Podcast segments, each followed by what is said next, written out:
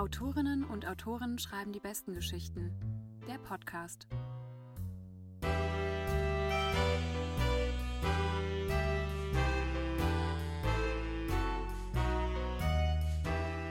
Es ist wieder Donnerstag und das bedeutet, Autoren und Autorinnen schreiben wie immer die besten Geschichten. Diese Woche müssen wir ein kleines bisschen improvisieren, denn uns ist leider kurzfristig jemand abgesprungen. Das ist aber nicht weiter schlimm, denn Jan Horst persönlich wird jetzt hier gleich eine seiner Lieblingskurzgeschichten vorlesen. Und deshalb wünsche ich euch wie immer jetzt viel Spaß mit der Kurzgeschichte.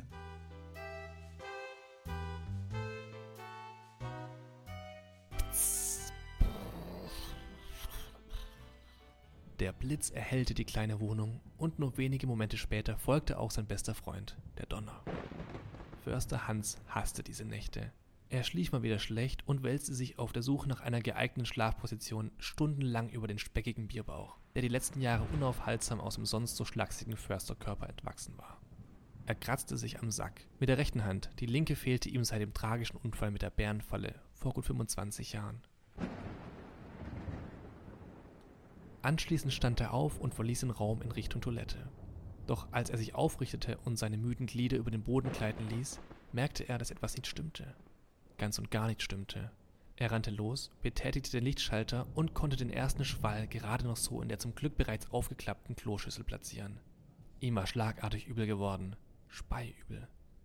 Scheiße, der Lachs war schlecht, dachte er. Ein abgelaufenes Verfallsdatum war für ihn eigentlich immer mehr Herausforderung als Warnhinweis. In letzter Zeit verlor er diesen ungleichen Kampf gegen den Schimmel aber immer öfter. Früher, vor 20 Jahren etwa, als er in der Blüte seiner Kräfte stand, hatte ihm so ein bisschen verdorbenes Essen nicht die Bohne gejuckt. Hin und wieder etwas übler Stuhl, aber das kennt man ja. Doch dieses Mal war es anders.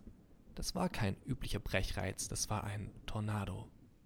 Er konnte keinen klaren Gedanken mehr fassen. Alles verschwamm. Sein Körper verkrampfte sich jede Sekunde mehr. Plötzlich warf er, mehr aus einer Vorahnung als bewusst, einen flüchtigen Blick auf den dreitürigen Badspiegel, der zu seiner Rechten über dem wie immer verdreckten Waschbecken hing. Da war doch was. Etwas stimmte nicht. Er schaute noch einmal und zuckte fürchterlich zusammen. Konnte das wirklich sein? Was zum? Er konnte diesen Fluch nicht beenden, denn ein erneuter Schwall ließ die Schüssel in ihren Grundfesten erschüttern. Als er wieder nach Luft schnappen konnte, drehte er sich entschlossen um und konnte seinen tränenverschmierten Augen nicht glauben. Jedes einzelne Haar seines Körpers stellte sich gen Himmel. Seine Pupillen weiteten sich. Ihm wurde, ihm wurde kurz schwarz vor Augen. Auf dem mit Zahnpastafäden bespritzten Spiegel standen blutrot vier Wörter. Du bist tot, Hans. Ein Schauer nach dem anderen fuhr ihm über den klitschnassen Försterrücken.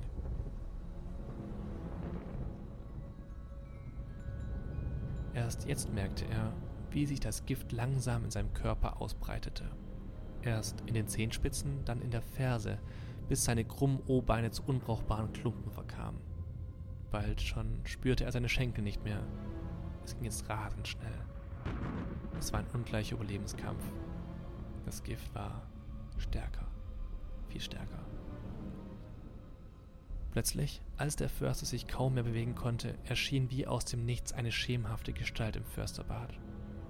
Langsamen Schrittes näherte er sich dem am Boden kauernden Häuflein Elend. Den Förster überkam eine unmenschliche Angst. Er wusste, dass er hier nie wieder lebend rauskam. Der Mann war jetzt ganz nah.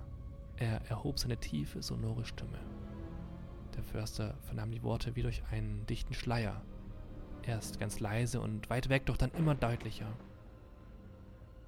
Es waren die immer gleichen Sätze, der Mann drohend wiederholte. Alles drehte sich und verschwamm zu einem ohrenbetäubenden Rauschen. Dann wurde es still. Der Mörder beugte sich zum toten Förster runter.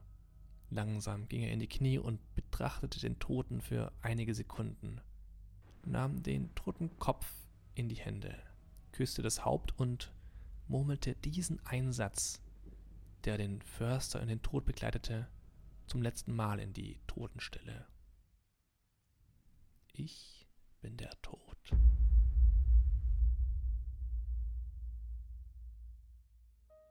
Kommissar Horst traf wie immer als letzter am Tatort ein. Oh, mein Schädel.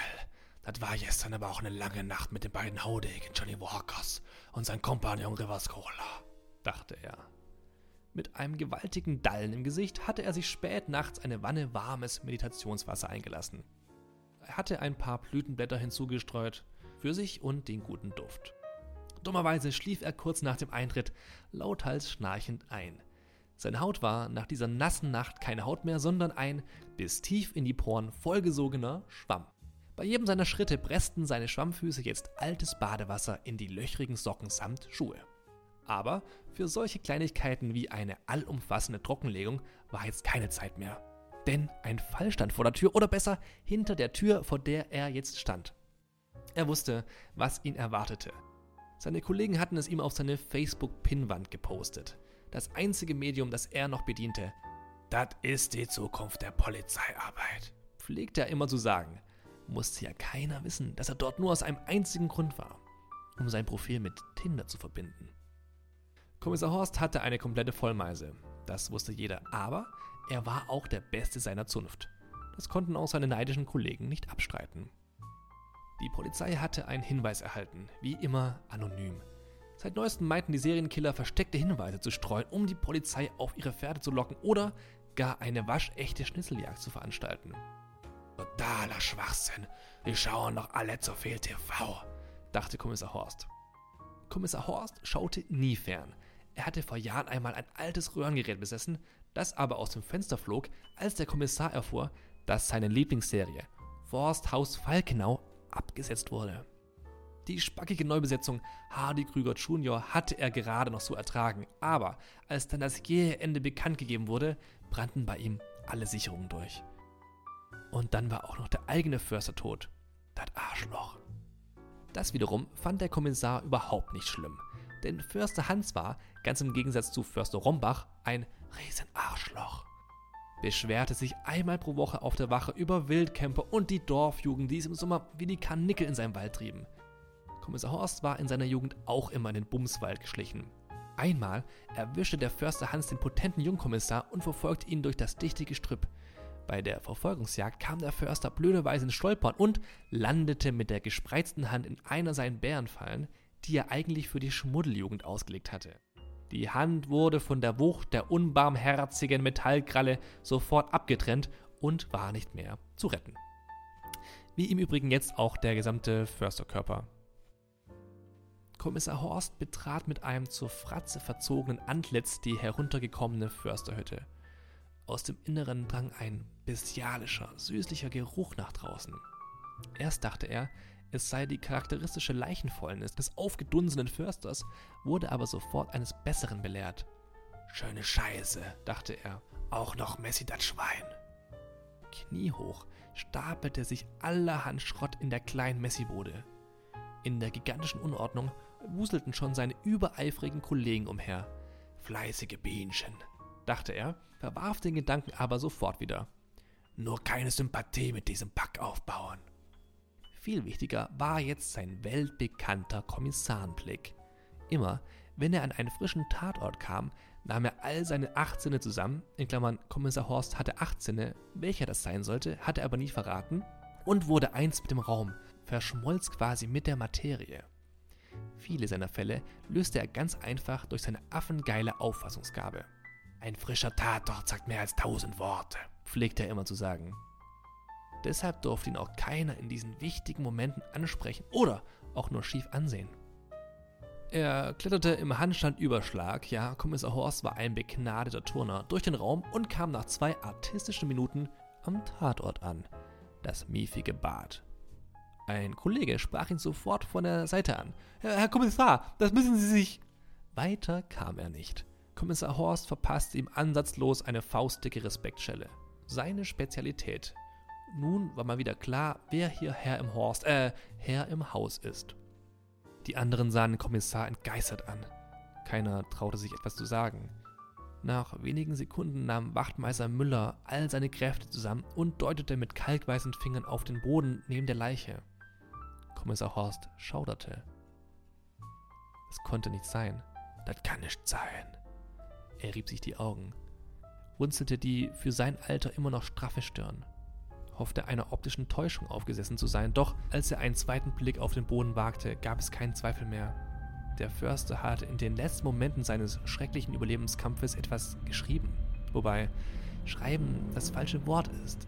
Er hatte etwas verschmiert. Blut. Sein Blut.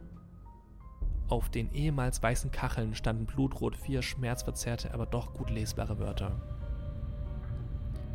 Du bist tot, Horst.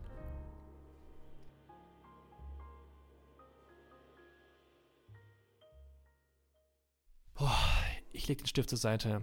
Drei Seiten geballte Kriminalstory mit einem charismatischen Kommissar liegen vor mir. Vielleicht versteckt sich ja in dieser Story das Potenzial für den heiß ersehnten Bestseller aus dem Hause Horst. Möglich. Ich denke nach. Vielleicht sollte ich noch eine regionale Komponente ins Spiel bringen. Heimatromane mit einem kauzigen Kommissar boomen doch seit Jahren. Was? Seit Jahrzehnten. Kommissar Horst könnte vielleicht im Harz ermitteln oder im Saarland. Nee, dem Harz ist besser. Ich überfliege den Text ein weiteres Mal. Überlegenes Material. Pulitzerpreis, Porsche. P -p Drittes Wort mit P. Es gibt Spannung, es gibt Mord, es gibt Spaß. Es gibt eigentlich alles, was das Herz im Harz begehrt. Und alles, was Helge Schneider schon viel besser gemacht hat. Ja, ich gebe zu, ich habe mir in letzter Zeit viele sämtliche Kommissar Schneider Hörbücher über die Ohrmuscheln gejagt. Plus das eine Hörspiel mit Helga Schneider namens Eine Frau steht ihren Mann. Sehr lustig. Man könnte von Inspiration sprechen oder vom blanken Kopieren. Wie heißt das Wort nochmal? Hier stinkt es gewaltig nach Plagiat. Wenn wir ehrlich sind, es wird kein Roman, es wird kein Bestseller. Dieser Text wird maximal, maximal eine Kurzgeschichte in einem Autoren-Podcast auf Spotify. Naja, auch nicht schlecht.